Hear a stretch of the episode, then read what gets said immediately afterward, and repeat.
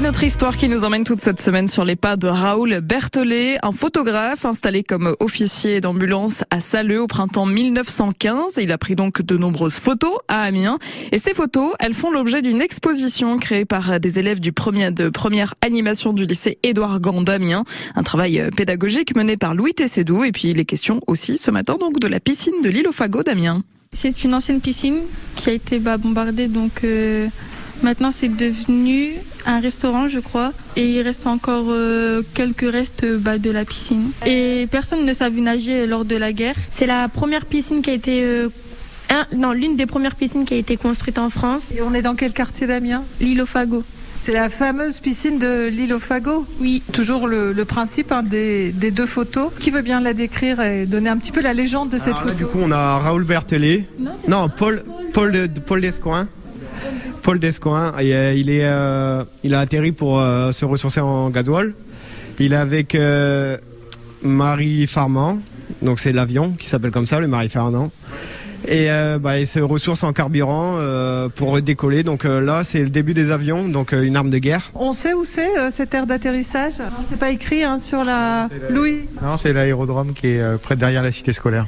Ah d'accord, donc il y avait un aérodrome. Il y avait un aérodrome près de Saint-Fucien. On pense que c'est là, mais il n'y a pas d'indication, il n'y a pas l'emplacement exact.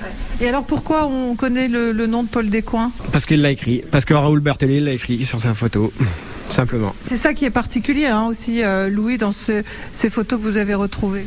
Bah, tout est légendé, donc euh, c'est un espèce de puzzle à remettre en, place. Donc par chance, avec Internet, euh, sur le site du ministère de la Défense, il y a tous les noms des aviateurs. Donc Paul Descoings, on le retrouve assez, assez facilement, sa fiche euh, militaire, et puis on, peut remonter, euh, on peut remonter à la source. Et euh, il était l'ami aussi de, Raoul Parce que plus il fait... Je l'appelle Raoul Non, oui. Mais en fait, plus il fait de photos, plus c'est important, je pense. Enfin, c'est une hypothèse. Et il y a beaucoup de photos de Paul Descoings.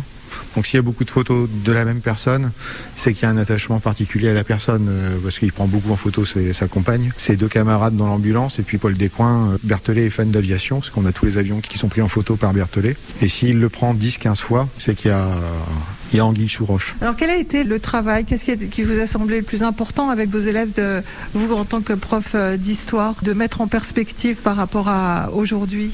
Bah, Qu'ils soient des passeurs, parce qu'au final, on n'a pas aucun mérite, mais les photos, elles sont tellement impressionnantes que tout le monde les aime et les apprécie. Ce qui a été le plus difficile, c'est que bah, aujourd'hui, on le fasse en souriant et qu'il y ait des petits qui viennent, voilà, cet après-midi un atelier, ils mènent un atelier. Je pense qu'on se définit un peu comme des passeurs où au final, voilà, c'est pas de nos photos, mais euh, on fait en sorte bah, qu'elles soient popularisées parce qu'elles le méritent. Louis Tézou et les élèves du lycée Édouard Gand à Amiens. Et les photos de Raoul Berthelet sont à retrouver dans son livre L'autre guerre, les visages de l'arrière-front. Et c'est notre histoire à réécouter sur francebleu.fr.